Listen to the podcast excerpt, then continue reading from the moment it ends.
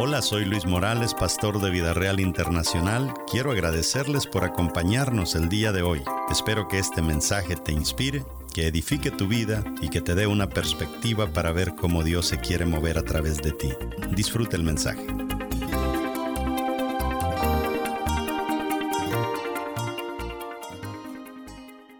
Entonces, cuando nosotros no cambiamos, la gente a veces opta por otra cosa, no de arrepentirse, no de decir me equivoqué, no de decir la regué, sino que siguen, pero se agarran de alguien que sí va bien, pero sin reconocer que están mal.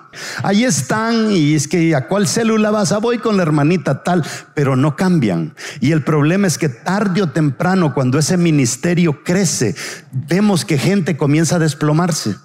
¿Y qué pasó con fulano? Es que nunca quiso cambiar. Número dos, estar de acuerdo a nunca intentar defenderse y no negar los actos de indiscreción. O sea, no los niegue. Porque pasa una cosa, si usted los niega para encubrir mentira, Dios lo sabe. Y delante de la persona usted quedó como un inocente, como alguien que no es culpable, pero delante de Dios usted quedó como culpable. Porque fíjese que nosotros vivimos en una cultura, y esto lo he dicho en otros mensajes, nosotros vivimos en una cultura que cuando somos honestos, la gente no nos perdona. Yo me recuerdo en una ocasión, estaba trabajando con una pareja. Llevamos esa pareja a un encuentro. Y en el encuentro la muchacha fue tan tocada por Dios que me dijo, pastor, yo quiero ser honesta con mi esposo. Y le digo, ¿y qué significa ser honesta con tu esposo? Bueno, yo hubo un tiempo que me regresé a mi país y tuve relaciones allá con un novio. Y después me vine y seguí con él y nunca más lo he hecho pero yo no puedo vivir ya con esa carga de conciencia. Y yo le dije, ay mamita, le dije, esa honestidad te va a pasar factura. Y la pregunta es, ¿qué hacemos? Escondemos esa realidad del pasado porque si se la digo por ser honesta, me castiga y, se desbarata el matrimonio. ¿Qué hacemos? ¿Qué hacemos? Y entonces ella me dijo, bueno, yo lo voy a hacer. Y allá Dios, ¿verdad?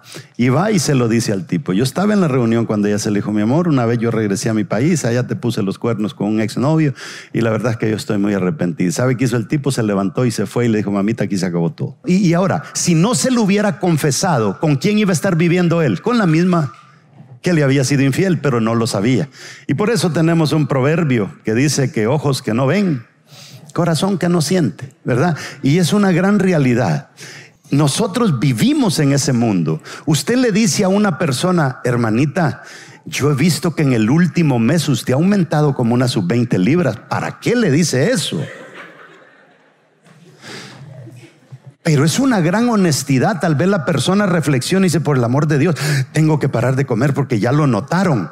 No, pero le gusta que le digan, hermana, qué hermosa la veo. Usted más flaca está. Ay, favor, ¿qué me hace? Nos encanta a nosotros la mentira. Entonces eh, vivimos en un mundo donde o salgo o no salgo. O la otra cosa es o digo la verdad o confieso la verdad porque si la confieso me van a pasar factura. Pero yo te voy a decir que una persona que trabaja al nivel de mentor, al nivel de líder maduro, nunca, nunca te va agarrar eso y te lo va a poner en una lista negra para que cuando pasen los años te siga recordando, sí, pero tú hiciste esto, sí, pero tú hiciste, porque la persona que hace eso no es un mentor.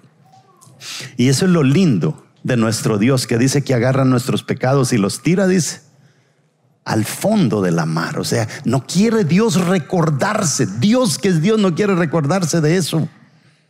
Porque Dios se lo, se lo saca de su mente.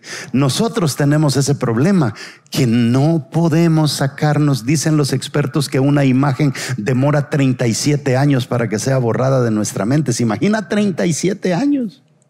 Y el pícaro ese que llegó a tu casa que te puso los cuernos y te lo dijo, fíjate que te fallé, esa cara, ese día, esa imagen, nunca se te va a borrar por 37 años. Es duro vivir en una vida así, pero cuando la persona viene quebrantada y te dice fallé, esa otra imagen pesa tanto que hace que la otra comience a borrarse. Pero una imagen de que te falló y encima de eso más imágenes de un arrogante que volvió a casa, ¿cómo vamos a arreglar el asunto? El que le hizo daño a su propio carácter está descalificado para defenderse. O sea, ya le hiciste daño al carácter, no te defiendas porque defenderte va a ir en contra de ti mismo. Entonces se perdió la autoridad, dañó el buen nombre y nadie, pero nadie va a creer en él. Entonces hay que restaurar eso. Es que hemos caído en una situación que dice, yo voy a la iglesia y yo diezmo, ¿verdad? Y, cuando alguien me dice, ¿por qué diezma si el pastor se va a comer los diezmos? Yo lo que les digo, a mí no me importa quién se lo coma, yo de todas maneras se lo di a Dios. Según ellos hicieron un gran argumento, pero lo que hicieron es decir, a mí no me importa que el pastor sea pero ya Dios se los di. Entonces, tenemos una manera nosotros de vivir el Evangelio a veces tremenda. Número tres, debes dejar que la autoridad que te está restaurando te represente. O sea, yo no me puedo convertir en tu representante si tú no vas a cambiar verdaderamente. Tienes que cambiar verdaderamente y con todo gusto te represento. Yo no sé cuántos de ustedes hicieron algo malo y no me levante la mano. No sé cuántos de ustedes han cometido una gran falla y tienen que contratar un abogado de los buenos. ¿Qué es lo primero que te dice un abogado, pero de los buenos que te va a representar? Te sienta y te dice, mire, yo soy su defensor, pero yo no lo puedo defender a usted si usted me está escondiendo la verdad. Dígame la verdad, por favor, para yo poder argumentar a su favor. De lo contrario, yo no lo voy a poder defender. ¿Le ha pasado eso a alguno de ustedes? No me lo diga. Ahí está el viejo hombre que usted restauró una vez, ¿verdad?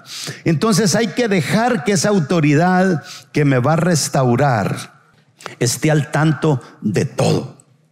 No hay una malla de seguridad. ¿Cuántos fueron a un circo alguna vez?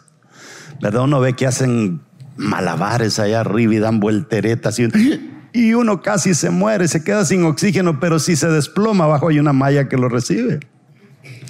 Entonces no hay una malla de seguridad que nos sostenga de estas caídas como nosotros lo hemos visto en los circos. No, no hay. O sea, allí te vas al piso de una vez y es un platanazo que te digo que duele y, y no duele en el momento, no te fractura huesos, pero duele a través del tiempo. Realmente una de las fórmulas del fracaso es caer y no levantarse. Eso es terrible.